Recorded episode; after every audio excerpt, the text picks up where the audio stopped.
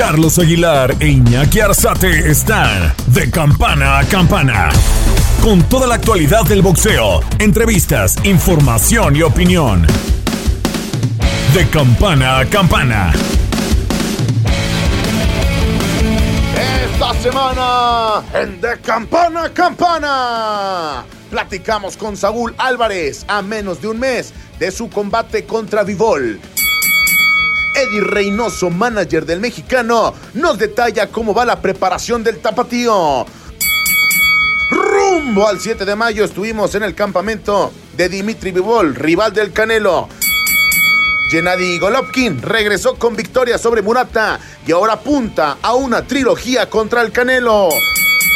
Además, Ryan García no convence a pesar de la victoria. Sebastián Fundora se luce con tremendo knockout. ¡Vámonos! De campana a campana y de esquina a esquina con Carlos Aguilar e Iñaki Arzate. ¡Comenzamos! ¡Que suene la metralla!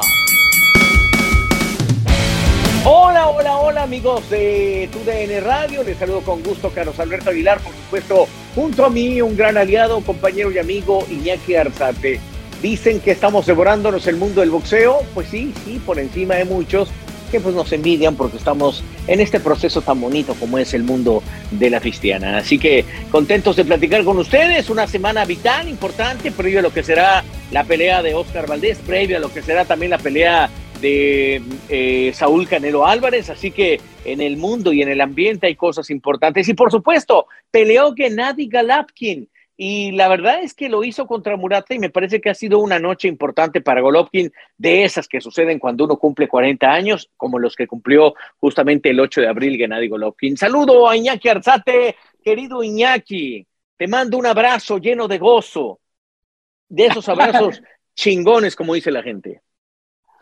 Ah, muchas gracias, mi Charlie. No me esperaba más ni me esperaba menos, pero fuerte abrazo, fuerte abrazo, mi Charlie. Y sí, fíjate que con novedades durante estos últimos días, últimas horas, lo que señala la victoria de Triple G, siempre sacando el colmillo, sacando la experiencia contra un Rota Murata que perdió el título de la Asociación Mundial de Boxeo, en donde en juego estuvieron tres coronas. Y adicional, mi Charlie, lo que se anunció este miércoles pasadito de la tarde. Regresa el gordito hermoso, Richarly, regresa el gordito hermoso, 16 de julio en la Plaza de Toros, México. Sí, eso está chingón, la verdad, qué bueno que sucede así, perdón, que ando sacando el francés, pero la verdad es que me, me, dieron, me dio mucho gusto muchas cosas. Primero, punto número uno, qué bueno que, que Andy Ruiz anda por acá de regreso, qué bueno que ganó Gennady Golovkin, porque eso habla de un muy probable combate para el eh, eh, septiembre. Y creo que hay muchas cosas que están en el ambiente. Eh, punto número uno, me sorprendió ver a un Golovkin con esa interés. Me gustó, la neta, porque por algún momento dije, ah, yo no sé si después del cuarto veamos un Golovkin que pueda cerrar la pelea. Le costó trabajo al inicio, la juventud de Murata, tendido hacia el frente, peleó en su casa, en Japón, y de repente vi a un Golovkin que la neta me gustó. Es decir, recibe castigo, es cierto, lo vi lentón, es cierto, pero hay algo estructuralmente que me ha gustado de él y lo volvió a aprovechar. Es el mejor jab de la categoría de los medianos. No sé si en los semicompletos, seguro que sí, porque la oferta está, está como caladita, está como chiquita. Pero la neta, bien Golovkin, y la forma en que en el noveno termina por vencer a Murata, me gustó también. Hoy festejo a Gennady Golovkin, qué bueno que sucede, pero tampoco haría lo que hizo la página de VoxRec, que lo mandó como el mejor libra por libra del mundo.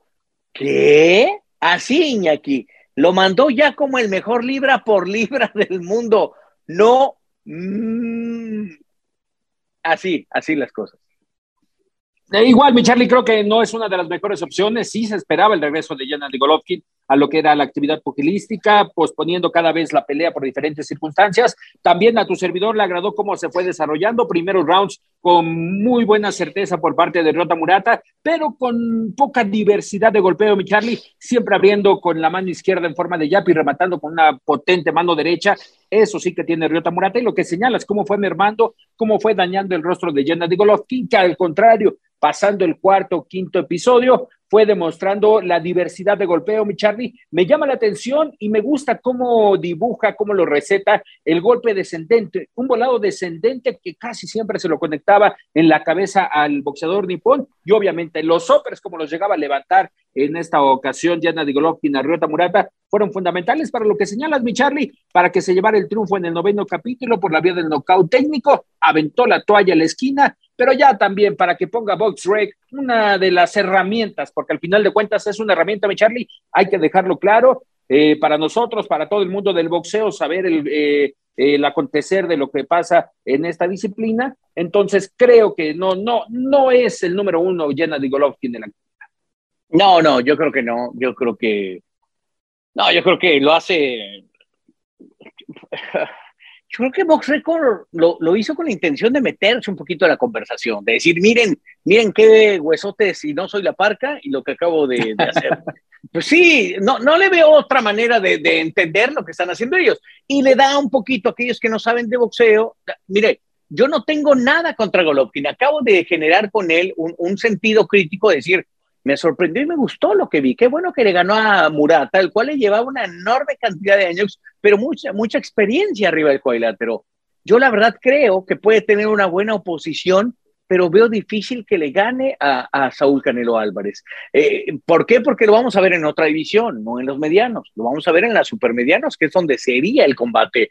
Canelo no va a bajar a mediano, jamás, no puede, ya no hay manera, pero lo llevaría a supermediano y creo que es un territorio más categórico para Saúl Canelo Álvarez, los golpes tienen otra dimensión y bueno, eh, eh, yo no voy a hacerle tampoco como Timothy Bradley que dijo no le va a durar ni tres rounds a Canelo. Eso no lo haría porque Timothy Bradley primero tendría que tener el respeto que se le debe tener a un campeón con Golovkin, como Golovkin y también como a Canelo, porque a Canelo le está dando entonces una superlatividad de indestructible que tampoco tiene, y a Gennady Golovkin le está diciendo que es un tarado, y tampoco lo es. O sea, yo creo que hay un hay, hay combate, es decir, si tú me dices Estadio Azteca o Estadio Jalisco en punto de las nueve de la noche en septiembre, Canelo Golovkin, yo sí lleno el estadio, yo sí voy al estadio, yo sí quisiera verla quisiera ver esa posibilidad. ¿Por qué te digo Estadio Azteca? No, porque la verdad es que Canelo, yo le puse esa posibilidad hoy en la mesa y me dijo, ay, pues sí, el Azteca, pero, y, eso me llamó la atención. Del otro lado, eh, la verdad es que el que me lo dijo claramente fue Eddie Reynoso, me dijo, oh, pues la verdad mejor en el Jalisco. Yo creo, no sé si les hace ruido lo de Chávez, si les hace ruido que ahí juegue el América y ellos les van al Atlas, no lo sé, pero, pero por ahí tiende la, la cosa, Iñaki. Sí, y también, Michelle, hay que ser claros, también la propiedad del Estadio Azteca es de, de, otra televisora, que no es con la que trabaja Saúl Canelo Álvarez en un principio. Es donde trabajamos nosotros. Exactamente, es de, de tu servilleta, es, de, es nuestro el Estadio Azteca. Entonces, habría que llegar a un acuerdo, aunque he de decir, mi Charlie, que la última plática con Eddie Hearn le pidió, le solicitó, le exigió a Canelo Team, a todo el equipo de Canelo, que estuvieran analizando que en septiembre fuera Wembley, fuera Inglaterra. Quiere llevárselos, quiere sacarlos de esa zona de confort, mi Charlie. Pero esa sí no la veo, ¿eh? Esa sí no la veo este año. No, no hay manera. No, porque hoy sacamos esa declaración de Saúl que dijo, no, Wembley no este año, el otro. Eh, eh, yo creo que Canelo está viendo sus prerrogativas y, y, las está viendo bien. Mira, una de las preguntas que le hice también a Saúl, le dije, oye, Saúl, ¿Qué sentiste cuando viste a Cristiano Ronaldo y a Tom Brady juntos? ¿No te hubiera, querido, no te hubiera gustado estar ahí?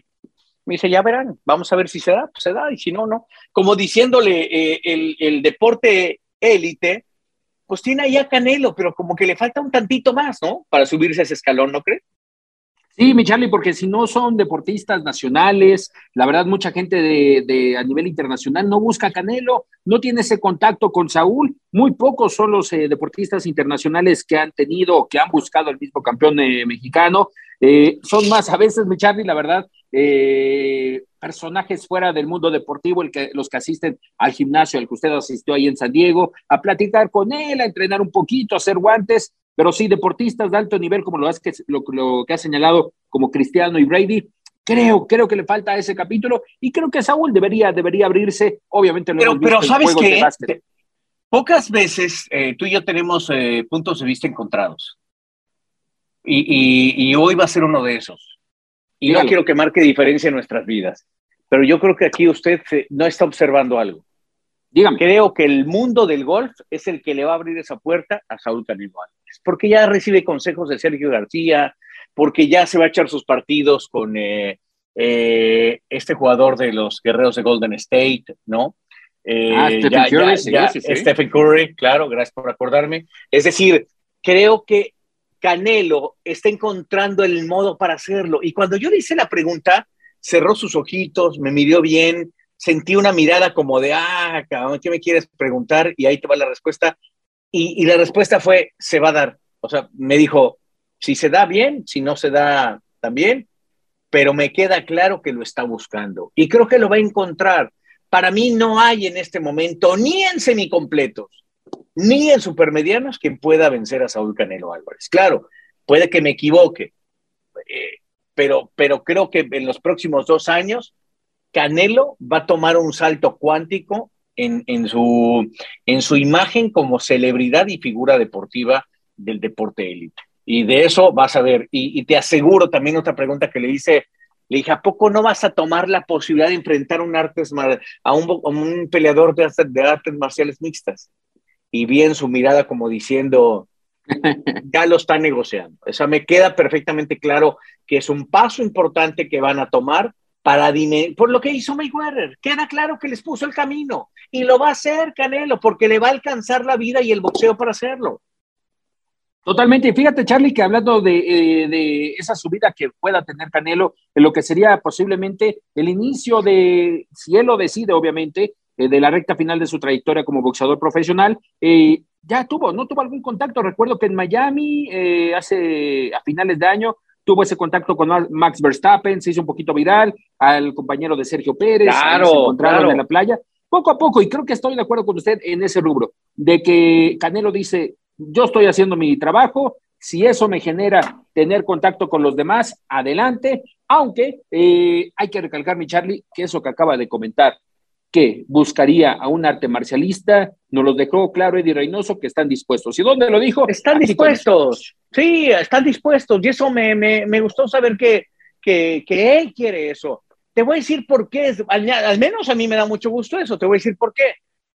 Porque es bueno que suceda para el deporte mexicano. Porque a lo mejor ahí están los Joselito Velázquez, ahí están los Oscar Valdés, ahí están los eh, que tú quieras, a lo mejor ni ha nacido o ya nació pero me queda claro que en cualquier momento algún chico va a decir, si lo hizo Canelo, ¿por qué yo no?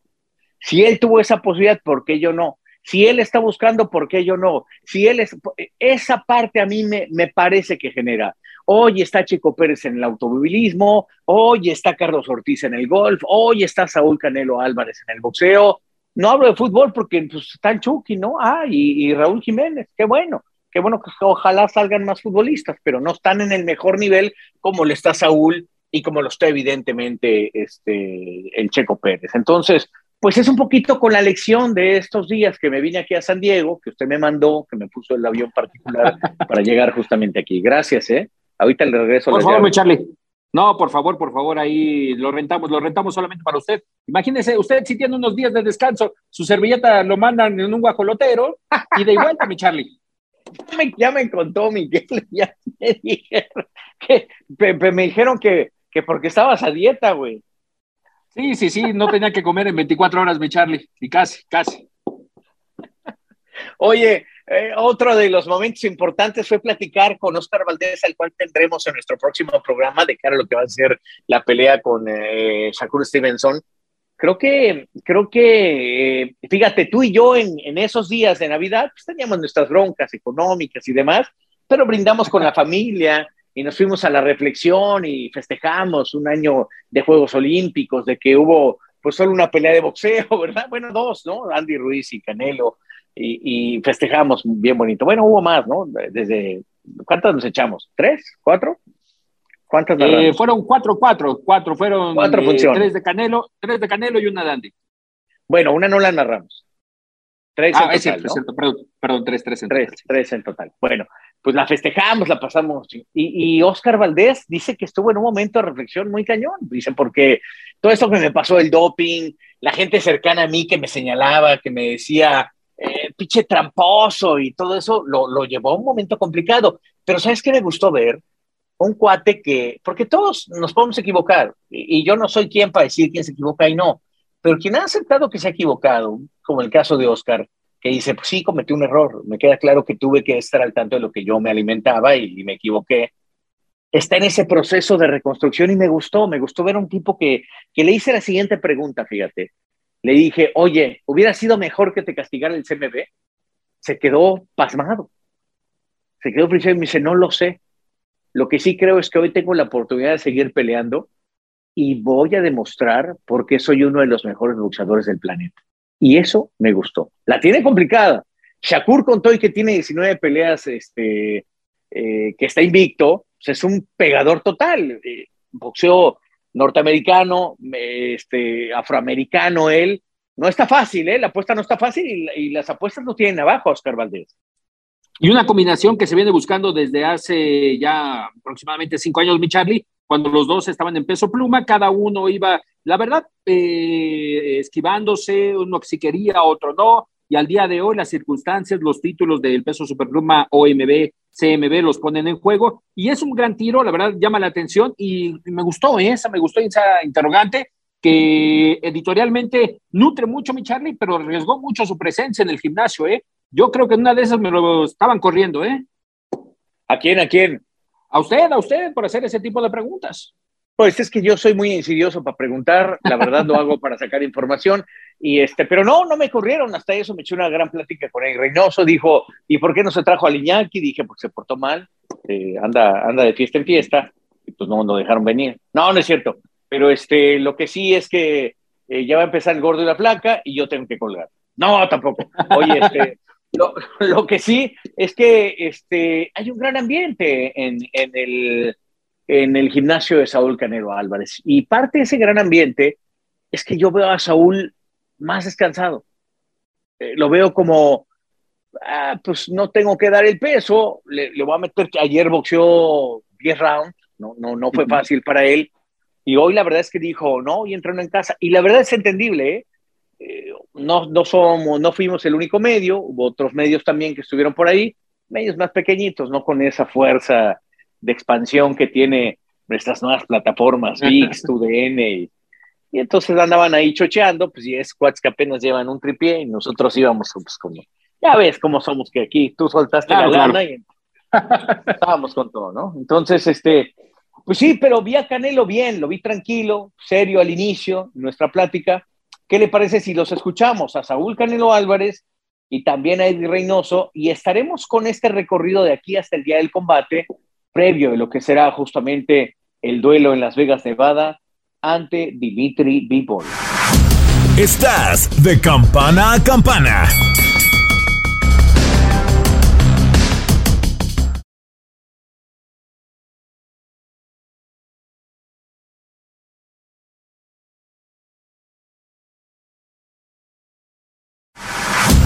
Estás de campana a campana. Esperamos tus comentarios. Arroba el zarce aguilar. Arroba inaki-arzate. Y en arroba tu radio.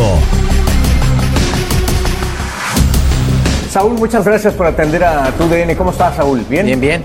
Listo. Bueno, me da gusto verte. Oye, Saúl, eh, parece que reactivar al mejor libra por libra del mundo le pesa de repente al mundo del boxeo. Es decir, si no está activo Saúl, parece que hay funciones que no nos dan. ¿Qué está pensando Saúl para este 2022 contra Vivol? No, pues obviamente como siempre, ¿no? Dar, dar todo de mí, eh, eh, dar lo mejor de mí para, para obviamente ganar, ¿no? En especial para ganar, pero pues al mismo tiempo darles una gran pelea a la, a la afición. Eh, es lo, la verdad es que no me preocupa mucho, siempre trato de hacer lo mejor y dar lo mejor de mí. ¿Por qué Vivol, Saúl? Pues porque representa un reto para mí, otro campeonato en las 175 libras, un peleador como él es un peleador ya consolidado en las 175 libras, muy bueno. Es un reto que genera, uh, que me genera, un, me genera un reto y eso me gusta. Eh, observaba yo el récord que tú tienes, más de 50 peleas, y de repente el, el récord que él tiene con 19 peleas, una noche arriba del cuadrilátero marca una diferencia abismal, ¿no? Enorme. Así es, no, no son las peleas que tiene, como Lomachenko en su segunda pelea peleó un campeonato mundial, tiene mucha carrera amateur. Claro. Eh, ya tiene muchos años de campeón mundial en las 175 libras, ha peleado con muy buenos. Entonces, eh, hay veces que las peleas, yo no tuve mucha carrera amateur tampoco, entonces eh, las peleas que tienen no, no, marcan mucha diferencia, ¿no? Él es un buen peleador y creo que sus peleas no, no, no, no importa si tenga menos que yo o más que yo, al final de cuentas es un gran peleador ya consolidado en las 175 libras y no me confío en si tiene esas peleas porque pues es el peleador que es.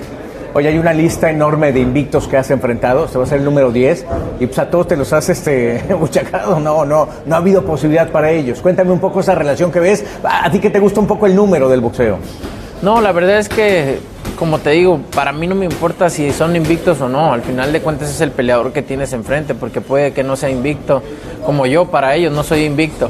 Claro. No, eh, no genera mucho el que sea invicto o no sea invicto, la verdad es que no hay veces que no son invictos y son mucho mejores, muchos mucho mejores que, que, si fueran invictos. Entonces, este, no me genera nada ese número. A mucha gente sí, no, ah, le ganó un invicto, le ganó un invicto, sí, pero no.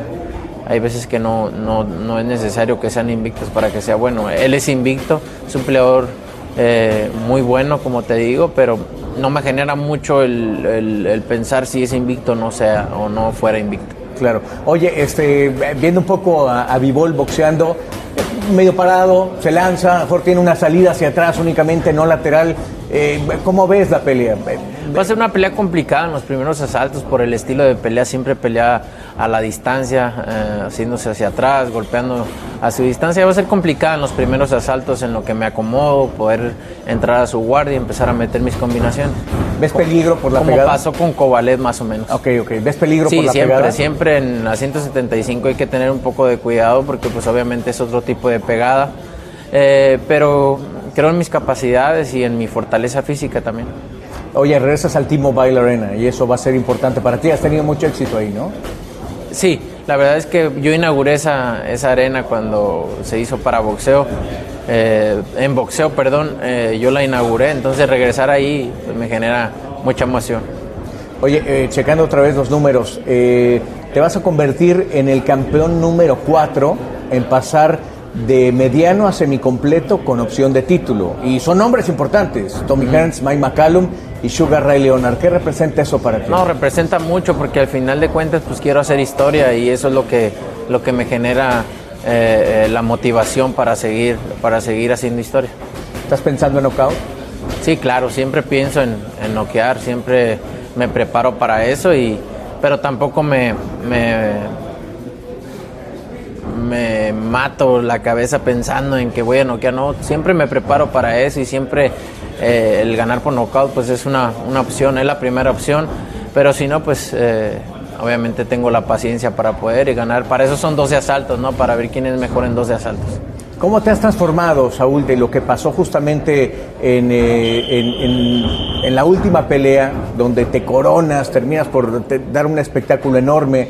Hay gente que te, que te lleva y te califica como, sin duda, el mejor libra por libra del mundo, a lo que estás viviendo ahorita. Es decir, un reinado completo. No, la verdad es que como siempre, el gimnasio es el que me hace ganar campeonatos, el que me hace ganar peleas y aquí estoy, como siempre, no importa los títulos que haya ganado, no importa lo que haya eh, o como me consideren, al final de cuentas me consideran de esa manera o he ganado títulos por estar aquí en el gimnasio, la disciplina que nos caracteriza y, y sigo siendo el mismo, ¿no? En el gimnasio esto, esto es lo que amo hacer y, No, esta, esta es quizá la pausa más grande que hiciste después de haber peleado en noviembre.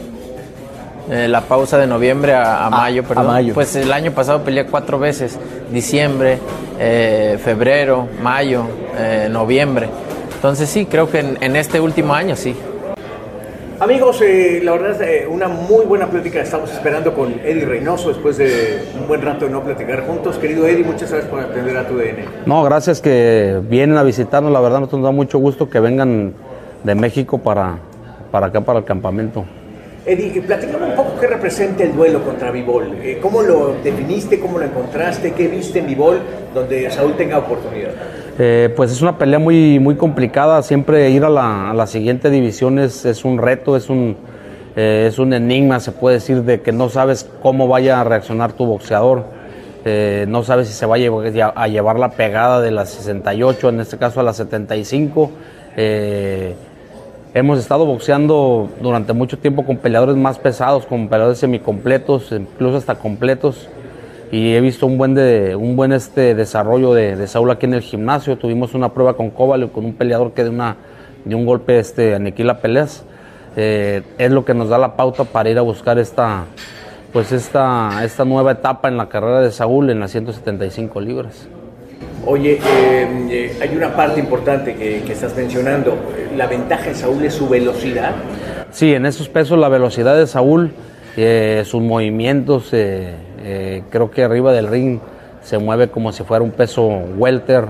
Entonces lo que le ha beneficiado también y su fortaleza para, para estar ganando sus, sus peleas. Oye, eh, ¿qué tanto esta ventaja de, que Saúl suba de peso y su, pegada aumente? ¿Es cierto también? Es lo que te comentaba, que hay veces que no, no te llevas la pegada siempre, hay veces que su pegada la dejan en la, en la división este, anterior. Esperemos que con lo que he visto en los entrenamientos, con la pelea que tuvimos con Kovalev, eh, nos dé buenos resultados, pero no, no, no se puede realmente confirmar hasta que ya, ya estés arriba del ring y durante la pelea porque como te digo, muchas ocasiones hay boxeadores que suben de una división a otra y dejan todo abajo en la otra división. Entonces esperamos que con la experiencia que hemos tenido con, Canelo, que, nosotros sí nos llevemos la pegada. Oye, te lo dices así que aquellos que han estado en medianos y suben a semicompletos, hay muy pocos y que se han llevado títulos. Tommy Hearns, Mike McCallum, mm. hombres altos, en, este caso, y Sugar Ray Leonard, que es un tantito más bajo, ¿no? Sí. Es decir, está en, un, está en una antesala importante, ¿no? Sí, así es, incluso también en las divisiones chicas, hay veces que hay chavos que de gallo suben a, pluma o de gallo a su, de super gallo a pluma y no, no, no rinden lo mismo, entonces yo confío mucho en la en las capacidades físicas de Saúl, como te digo, la pauta me lo dan los entrenamientos, la pelea con Kovalev y esperemos que, que, que siga manteniendo su pegada. Eh, pasó un buen rato, es decir, eh, se corona en noviembre, viene hasta mayo, es un buen lapso. Parecía que el mundo del boxeo necesita que Saúl esté muy fresco y esté peleando, ¿no? Como que hay carteleras que no nos han dado y todo el mundo estamos esperando a Saúl. Sí, la verdad, este, pues creo que la, la, época, lo, que, lo mismo que hacía de la hoy en su momento, Mayweather, Julio César Chávez, creo que siempre hay expectativa y más cuando se está tratando de, que estamos buscando... Eh, romper récords, estar ganando campeonatos, estar este, buscando peleas importantes que le den a Saúl este, el día del final de su carrera, pues una gran historia también. Oye, deseamos fervientemente que le vaya muy bien a Saúl contra, contra Vivol. Eh, específicamente yo lo que veo es que eh, Saúl arriba del cuadrilátero tiene una enorme experiencia, 50 mm. peleas o más, eh, contra un chico de 19 combates. ¿Tú qué ves en esa ecuación? Es una gran ventaja para Saúl. Sí, la verdad en el profesionalismo lleva muchísima ventaja Saúl a Vivol. En el amateur pues le llevaría ventaja Vivol a Saúl, pero creo que lo que ha mostrado Saúl y a los rivales que ha enfrentado eh, eh, va a ser un peleador muy peligroso, es más alto, peleador fuerte, eh, de raza rusa. creo que es una pelea complicada y pues tenemos que, prepararnos bastante bien para, para ganar la pelea, esa es la realidad. Claro, eh, eh, he visto a, a Vivol eh, lo que ha hecho con Sullivan Barrera, es decir, un hombre con mucha pegada, muy fuerte, pero pareciera lento hacia las laterales, ¿no? Sí, es un, poco, es un, poco, lento también por la división en la que están peleando y es la donde te digo que, que Saúl tiene mucha movilidad en esos pesos y es donde le ha beneficiado mucho para estar ganando sus peleas en base a movilidad, en base a velocidad. Entonces, es un peleador que, que lo hace ver más lento porque trabaja siempre casi con las plantas entonces le gusta trabajar las plantas y eso lo hace un poco más torpe de piernas, pero es un peleador que trabaja bien la, la, distancia. y tiene muy buen upper de derecha también. Eh, Eddie, de repente este, uno quiere, se vuelve fanático y quiere mm. ver la mejor exposición y las mejores ecuaciones boxísticas, pero parece que se empiezan a acabar los candidatos para Saúl. Es decir, ¿tú a quién pondrías como última opción después de haber peleado Golovkin? ¿Ves esa opción de, una tercera? pues sí, fíjate que la pelea con, con Murata, ahora que peleó Golovkin, lo, lo vi muy buena condición física, lo vi fuerte. Murata tampoco es un peleador a modo eh, es un peleador también que, tiene un campeonato, un peleador que ha ganado algunas peleas, eh, no del nivel de, Saúl ni del nivel de, su caso de Jacobs, pero creo que le queda todavía a Golovkin un par de años para, estar dando buenas peleas. Esperemos que se dé ya, que salga bien con, de Saúl con Bivol y que se dé la pelea en septiembre para, para ver una pelea y creo que va a ser una muy buena pelea. Hemos especulado todos, de que si en el Akron, que si en la Azteca, que si en Wembley. ¿Qué escenario te gusta para Golovkin? Pues me gustaría pelear en México, creo que es complicado por el tema de, pues, del negocio de las promotoras, claro. pero me gustaría este, pelear en México. ¿Azteca? El Estadio Azteca o el Estadio Jalisco, estaría, estaría bien. Eddie, eh, analizando un poco esto, eh, la, la, pelea con Golovkin, si algo yo vi es que le cuesta trabajo a Golovkin, tuvo que arriesgar demasiado. No pierde el jab, no pierde su estructura, sí. pero cuando quiso definir, definió y lo hizo bien. Sí, es un peleador que de un solo golpe puede determinar una pelea, tiene un jab muy fuerte, un recto. Eh, su misma pegada hace que los rivales no le entren tan fácilmente. Tiene una defensa aceptable, un poco rudimentaria, pero sabe sabe estar en el momento, sabe atacar, tiene buen golpeo y es un peleador muy, muy este, peligroso.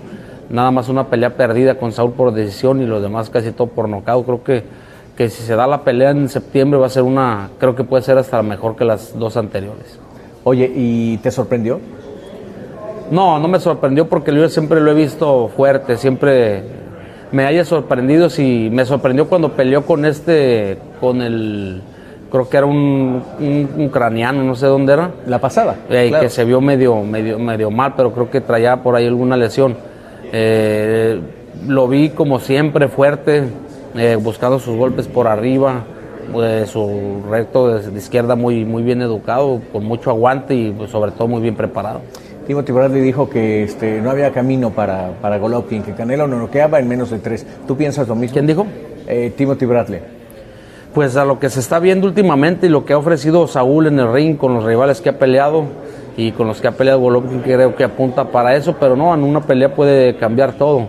Un golpe bien colocado te puede cambiar el, o sea, la, te puede cambiar la pelea, tienes que empezar a, hacer cambios durante la pelea, este, como todo puede pasar, pero te digo, pelear con Golovkin siempre es estar sentado en un barril de pólvora, no sabes a qué horas te mete un buen golpe abajo o te mete un golpe arriba y un boxeador que tiene la pegada de un solo golpe creo que siempre va a ser complicado. Estás de campana a campana.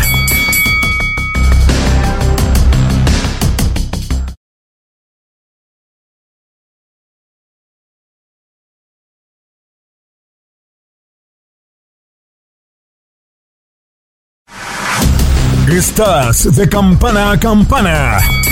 Esperamos tus comentarios. Arroba el zarce aguilar. Arroba inaki-arzate. Y en arroba tu radio. Parte de la plática de Charlie con Saúl Canelo Álvarez y Eddie Reynoso, que como usted comenta, en los siguientes capítulos, siguientes emisiones, estaremos nuevamente retomando estas declaraciones que le otorgaron eh, tanto el mejor libra por libra para la Asociación de Escritores de Norteamérica de Boxeo y también para Eddie Reynoso, que se llevó justo hace un par de semanas la distinción de mejor entrenador y mejor manager. La verdad, mi Charlie, qué bueno, qué bueno que se dio una vueltecita por San Diego. Eh, le hacía falta salir un poquito, orearse, no había querido, se había resistido.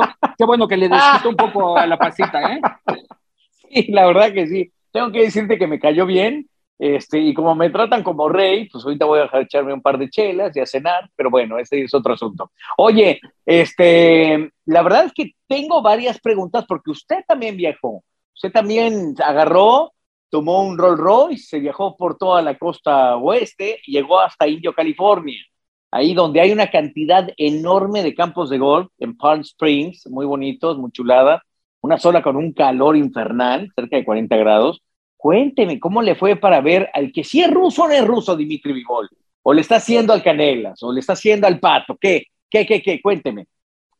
Eh, es ruso, mi eh, él lo interpreta que sí es ruso, eh, sí nació en Kirguistán, pero dice que es de sangre rusa, obviamente su madre es norcoreana, pero él, señala que es ruso, obviamente temas políticos, no quiso tocar Dimitri Vivol al momento de hacerle el cuestionamiento sobre si tenía algún pensamiento de Usyk, de Lomachenko, quisimos entrar en ese rubro y fue ahí donde su gente, la más cercana, eh, dijo, no, de preferentemente no hablemos temas políticos, pero muy bien, presto Dimitri Vivola, todo lo que fue la conversación, la plática aquí con, con tu DN y obviamente el reto, el reto a cumplir es con Saúl Canelo Álvarez, que también tenemos un fragmentito de las palabras del boxeador ruso, pero fíjate que eh, llegamos una 20 de la tarde, la cita era una 30, el ruso ya había acabado de hacer sparring, pero también había concluido su entrenamiento del día y se prestó, se prestó a pegarle a la pera fija, a la pera loca, a pegarle un poquito al costal, a hacer un poquito de sombra abajo y arriba del ring, porque le comentábamos que necesitamos unos aspectitos contigo y también para el tema de promoción, hasta muy presto Dimitri Vivol dándonos la cuenta regresiva y hasta lo que pasaba un día después, ¿no? Diciendo, Canelo Vivol, eh, ayer por tu DN, ¿no? No, la verdad, muy bien, muy bien. Muchas palabras en español, muchas palabras se las sabe Dimitri Vivol. Entonces, muy, muy carismático el tema de boxeo. Mi Charlie lo veo más alto, eso sí, lo veo muy desarrollado. Creo que será muy complejo para que Saúl eh, en los primeros episodios pueda poner eh, condiciones y lo dudaría, mi Charlie, si existiera un knockout tipo Sergei Kovalev. ¿eh? Ok, ok, ok. Entonces, a ver, yo, yo dimensiono una cosa. Eh, entiendo que los pesos marcan mucha diferencia. El, peso de, de Bivol, un semicompleto natural, contra un hombre que está buscando esa categoría, que lo veo amplísimo de espalda, Canelo, que la sabe trabajar. Ahí estuve platicando con Munir. Y Munir me decía, está cómodo, realmente está cómodo en el peso y eso le puede ayudar a Saúl para impactar muy fuerte. La prueba es, a diferencia de lo que vio con Kovalev, que los golpes los resienta Bivol. Y ese es quizá el gran cuestionamiento. Leía yo también lo que decía Eddie Hearn, porque Eddie Hearn te vende papas, ¿no? O sea, la neta, seamos claros. Pero en el, no, no, sí. cuando vendas a sus boxeadores ingleses, son papas, pero le pone arriba un recubrimiento como si fuera bife y, y, te lo comes. Y cuando te das cuenta, pues eran pinches papas, ¿no? Entonces, uh -huh. en el caso de Canelo, no puede vender papas porque no está vendiendo una papa, está vendiendo un platillo importante. Y dice, no, no, no, viene la pelea más complicada para Saúl, porque pues vendemos humo. El punto es, tiene 50, más de 50 peleas eh, en su recorrido, Canelo. Y del otro lado hay 19 peleas porque está invicto Bivol. ¿Cómo dimensiono la experiencia de Saúl arriba del cuadrilátero? ¿Cómo dimensiono el tonelaje de más por parte de, Dimitri Bivol? Para mí, en lo personal, puede ser una pelea incluso que Canelo gane por nocaut entre el 8 y el 12. Es decir, esas, esas son mis opciones. ¿Por qué? Porque veo que Saúl es un boxeador más completo, con más movilidad y con más velocidad. Y del otro lado veo un Bivol que con toda su gran experiencia eh, amateur, sigue siendo un boxeador no tan completo como, como profesional. Y creo que ahí está el gran cuestionamiento. La pelea es atractiva, sin duda. La pelea es buena, sin duda. Pero creo que hoy mi apuesta es porque Saúl puede ganar por nocaut. Y difiero en ese aspecto, mi Charlie. Creo que eh, eh, Bivol puede ser una de las contadas excepciones en el boxeo, como lo fue Lomachenko, como lo fue Clarissa Shields, que con esa experiencia amateur eh, supieron manejar la situación en el boxeo profesional y con pocas peleas, contadas peleas, se hicieron campeones del mundo. Yo creo que aquí eh, las 281 que tiene Vivol las puede manejar de una manera diferente en el tema profesional y creo que le podría por lo menos unos cuatro episodios eh, complicar la Canelo, ¿eh? Sí, porque sí, mira, Canelo es un boxeador completo, porque sabe trasladarse para atacar, sabe trasladarse para defender, es un gran contragolpeador, ahí, ahí es donde más completo es. Y yo creo que esa es la ejecución que, llama la atención. ¿Cómo observo el escenario? Es un b-ball yéndolo a atacar y un Canelo boxeando en reversa. Y al boxear en reversa, acumulando puntos. Y quizá va a haber un momento en que venga un bajón para b-ball. Ha peleado peleas en la, de largo alcance, pero en los últimos cuatro rounds se vuelven peleas sosas, complicadas, este, con, con poca, poca actividad. ¿A qué me refiero con esto? Que es donde vive un bajón. Y ahí quizás son los rounds más importantes para Canelo. Si Canelo logra manejar el tonelaje y, experimentar una pegada importante, yo creo que ahí es donde puede sucumbir eh, Bivol. Pero bueno, eso es lo que piensa el SAR. Igual termina por decisión, igual termina eh, este, tantito antes, no lo sé. Es como yo estructuro un poco el boxeo y veo qué es lo que puede suceder, nada más, ¿no? ¿Tú, tú qué dices, Iñaki? Yo, yo me quedo con la idea de que la pelea puede irse hasta los 12 episodios, mi Charlie, con la posibilidad de que sí, Vivol caiga en tres ocasiones durante el combate, pero no rendirse en, alguna de esas ocasiones, mi Charlie. Me quedo con la idea de, de, que se le complicará a Saúl, lo vimos con Kovalev, que estaba cansado, venía de pelear con Jean Pascal, tenía casi cinco semanas de un combate, entró a una preparación para enfrentar a Canelo. Yo creo que con este tiempo que ha tenido Bivol de preparación, el a 175 y lo que pueda ofrecer Saúl, será una combinación interesante, pero que para su servidor llegaría hasta el largo alcance, mi Charlie. Y bueno, pues ahora sí que a la espera, a la espera ya de tres semanitas, conocer cuál será el destino de Canelo. Escuchemos justamente en la voz de Iñaki Arzate las preguntas que le hizo a Dimitri Vivol. So first of all, Dimitri, tell us, how is your name? How, how can we uh, name Dimitri Vivol? Just Dimitri. Dimitri Vivol. Yeah, oh, okay. Dimitri. So thank you for these minutes for the Televisa Univision. So first of all, how, how do you imagine the fight against Canelo next May 7? Uh, how I imagine, you ask me. ¿Cómo la imagino? You know, I don't think about it too much. Uh, no but, pienso mucho en eso. Have to do my work. Pero sé que tengo que hacer mi trabajo. Do what I'm training every tengo que hacer lo que he entrenado and, cada día do y my hacer mi trabajo. Do you imagine that the fight was going to be very quickly for you against Canelo? Yeah, it's uh, you know every year times uh, ti- time uh, mm, time is fast, yeah, you know, and now I got this. Cada año el tiempo pasaba y and, ahora uh, tengo esta pelea I y think creo que es buen good time tiempo for para ello. Yeah. What was your reaction when you know that Canelo wants to fight with you? Uh, you know, last uh, couple years we had a negotiation with, Sabes, uh, hace un par de años tuvimos about negociaciones con Matchroom. Boxing para pelear uh, con Canelo.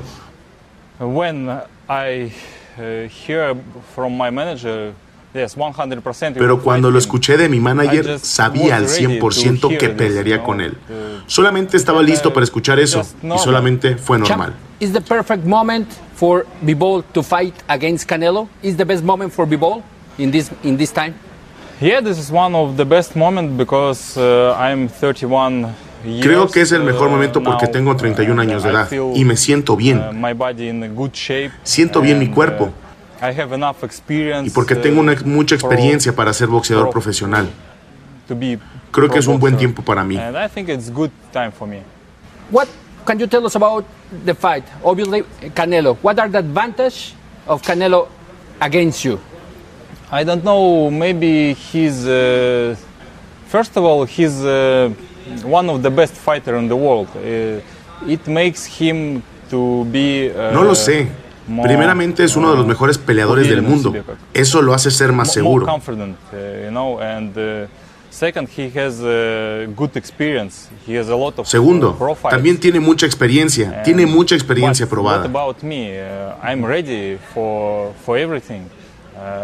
I'm confident too. Uh, Pero de mí estoy listo para todo. And, uh, I have a lot, Y estoy seguro y uh, confiado de mis of habilidades y tengo mucha experiencia amateur. Uh, I went in the ring in amateur 283 times. Tuve como amateur 283 yeah, I peleas. Eso significa uh, mucho. Pro experience uh, like uh, Canelo, No but, tengo uh, mucha experiencia profesional I como Canelo, experience. I'm in boxing since I remember pero tengo la experiencia necesaria. uh, six years. Yeah. Desde que estoy en el boxeo, uh, sé lo que tengo y lo uh, que sé desde los seis años. Y esto es lo que me da confianza. What are your advantage against Canelo? Uh, you, I have uh, enough power for light heavyweight. Tengo mucha I have a fuerza para lo speed, que es el peso uh, semicompleto. I, my boxing is good, I think. Uh, Tengo buena velocidad. my Creo que mi boxeo es bueno. Mi técnica boxing, de boxeo es buena. Maybe it makes, uh, Creo que eso puede causar muchos problem problemas en Canelo. all this, uh, package, Todo uh, este my paquete de mis skills habilidades que, hacer, que makes hace me ser a un gran fighter. boxeador. Estás de campana a campana.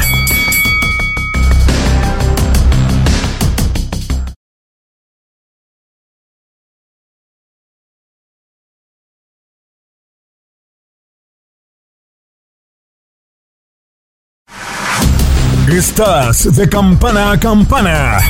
Esperamos tus comentarios. Arroba el zarce aguilar. Arroba inaki-arzate. Y en arroba tu radio. Recuerden que en estos días estaremos teniendo tanto a Saúl Canelo Álvarez, Dimitri Vivol y por supuesto y Reynoso de cara a lo que será el combate y una entrevista especial de cara al duelo de eh, Oscar Valdez. Así que interesante. Fíjate que me quedé pensando un poco lo que dices. Es decir, Vivol cayendo tres veces. Es decir, puede tener una, una, un mentón frágil, pero se recupera rápido. Tiene aire, está joven.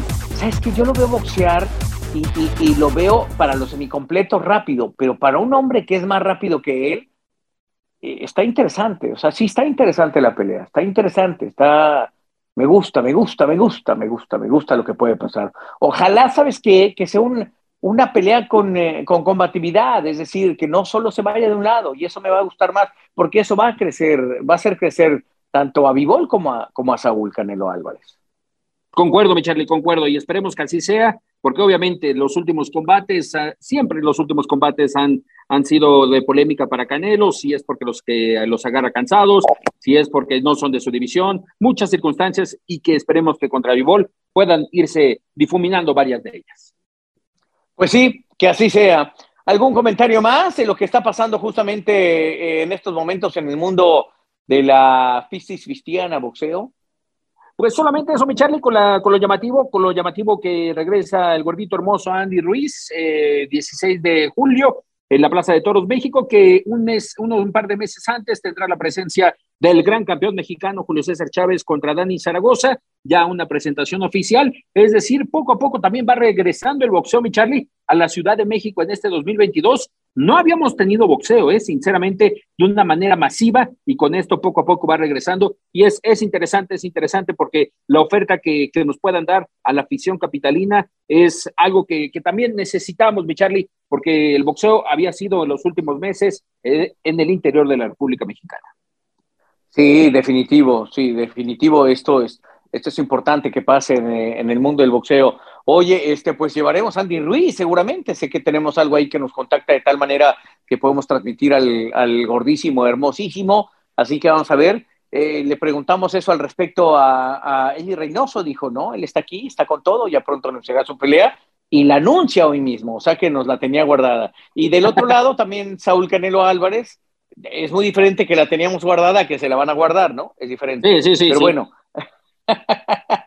Pero por otro lado, sí, ellos. También se le dijimos a Canelo, oye, ¿qué onda con Ando? No, sigue aquí, sigue aquí. Ya pronto anunciará y pues toma chango tu bananona, tenga, tenga para que se entretenga. la han anunciado, qué bueno, qué bueno por el gordo hermoso. Todo el mundo estábamos preguntando, pues este baquetón, si pelea o no pelea, qué bueno que ya lo va a hacer. Después de casi un año, ¿no? Correcto, mi Charlie.